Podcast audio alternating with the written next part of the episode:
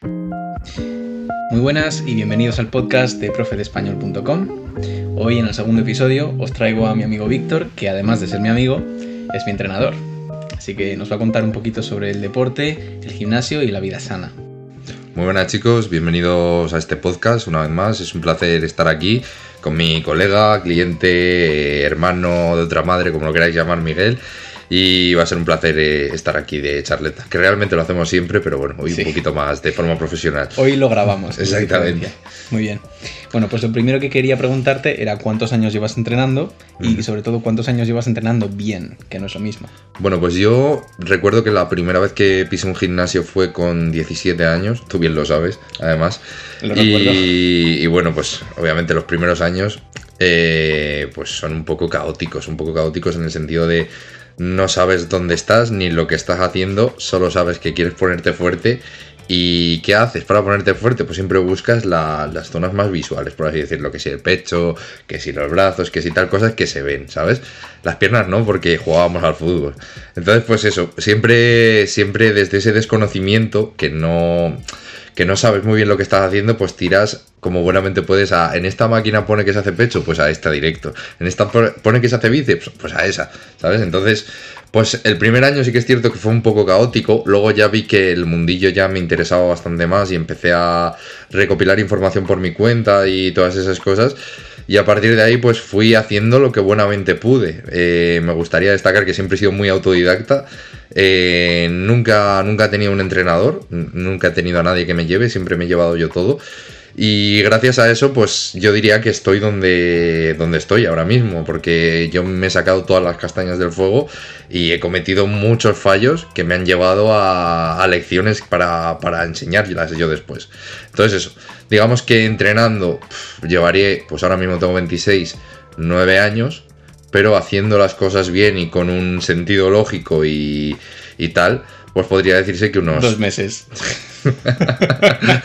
unos, unos tres años, tres años, sí, tres años puede ser. tres, tres, sí. Sí. Así es. Sí, yo lo recuerdo cuando empezaste, cuando empezamos, vaya. Que sí, porque es, curioso, es curioso porque empezamos prácticamente a la vez. Eso es, eso es, en sitios distintos pero a la vez. Que tú te piensas que ir al gimnasio es ir a levantar cosas y ya que el, propósito de ir a entrenar es levantar cosas. Exacto. Pero luego descubres que no, que levantando cosas lo que puedes conseguir es lesionarte y, bueno, que eso no, es muy saludable. Y, ya no es eso, ya no es el propósito de levantar cosas, es ir al gimnasio a hacer X. Me refiero a tienes una rutina y a hacerla y ya está, ¿sabes? No tiene...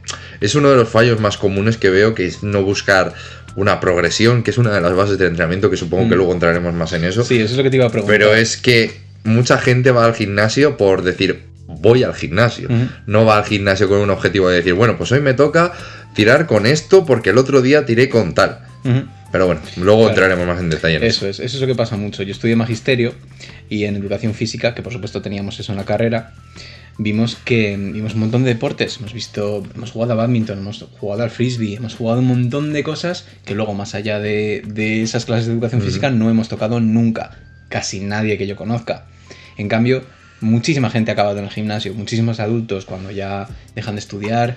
Pues el gimnasio es un sitio muy acogedor, muy, mm. muy cómodo para ir. Estás, siempre, siempre recogido, estás a cubierto cualquiera puede ir, pero nunca nos han enseñado a, levantar cosas, a hacer hmm. los patrones básicos de movimiento. Exacto. Ni el objetivo con el que ir al gimnasio. algo que puede hacer el gimnasio quizá más atractivo que el resto de, de, deportes y por lo que me gustaba a mí, porque yo antes de ir al gimnasio, pues yo he hecho deporte toda mi vida aunque no se me note, pero he hecho deporte toda mi vida. Y mi deporte principal antes era el fútbol. Y yo soy una persona, pues digamos que me gusta tener mis horarios y me gusta mucho organizarme por mí mismo. Entonces a mí el fútbol eh, me jodía un montón porque, tío, tenía que madrugar los fines de semana, los domingos. o sea, rollo. Y, encima eras malo, o sea. Sí, sí, aparte de eso, o sea, no, era, no era el mejor del mundo. O sea, llevar botellas de agua se me, se me daba de puta madre, pero ya cuando salía al campo la historia cambiaba, ¿sabes? Entonces.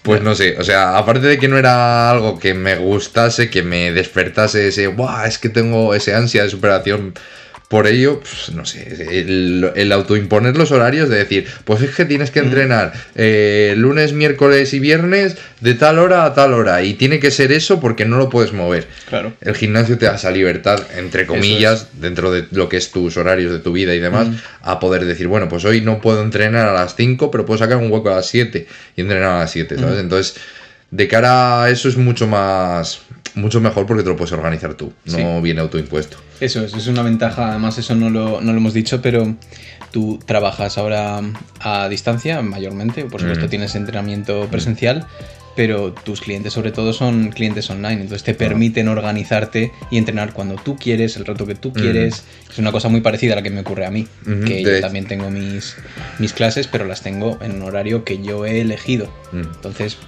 hay tiempo para todo, hay tiempo para entrenar, pero es cuando, cuando yo decido. Mm.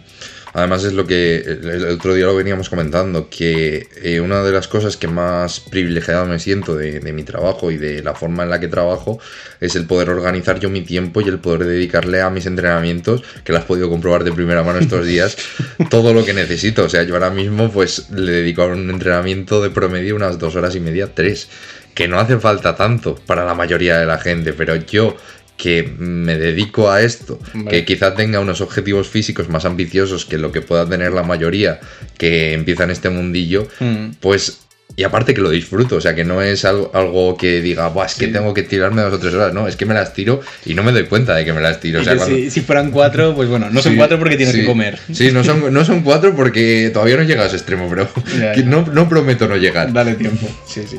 Eso es. Y hablábamos antes de que es muy importante tener el objetivo de progresar, porque sin progreso, o sea, sin el objetivo de progresar, bueno, básicamente no vas a conseguir nada ni en este deporte ni prácticamente ninguno, ¿no? pero sobre todo en este.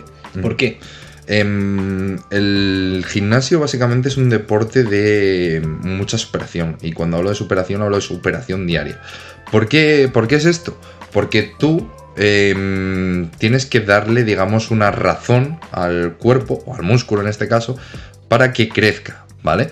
Entonces, esa razón eh, no puede ser siempre la misma, ¿vale? Y esto es uno de los grandes errores que se comete cuando la gente va al gimnasio. Hay gente que lleva haciendo exactamente lo mismo, las mismas series, las mismas repeticiones, con los mismos pesos, año tras año. Y por eso tiene el mismo físico eh, después de Exactamente, si tú estás entrenando exactamente igual eh, ahora que dentro de 10 años, pues tendrás exactamente el mismo físico ahora que dentro de 10 años, porque tú no le estás dando una razón a tu cuerpo para generar nuevas adaptaciones y que crezca o que, se, o que sea más fuerte, más resistente, pero esto ocurre en todos los deportes. o sea, quiero decir, si tú eh, todos los días corres 10 minutos, serás brutal corriendo 10 minutos, pero no esperes correr 12, porque no lo vas a hacer. No estás adaptado. exactamente. Eso es. Exactamente. Entonces, en el gimnasio es súper importante ese factor que denominamos nosotros dentro de este mundillo de sobrecarga progresiva.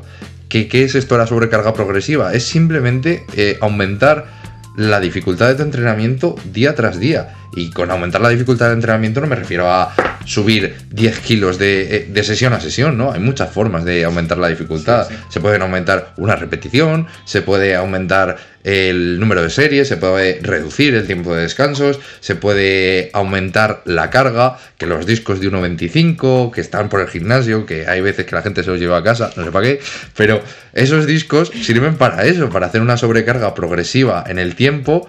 Eh, bien estructurada y que genere esas adaptaciones y esas nuevas demandas para que eh, nosotros sigamos creciendo y vayamos hacia nuestros objetivos. Eso es. Eso es.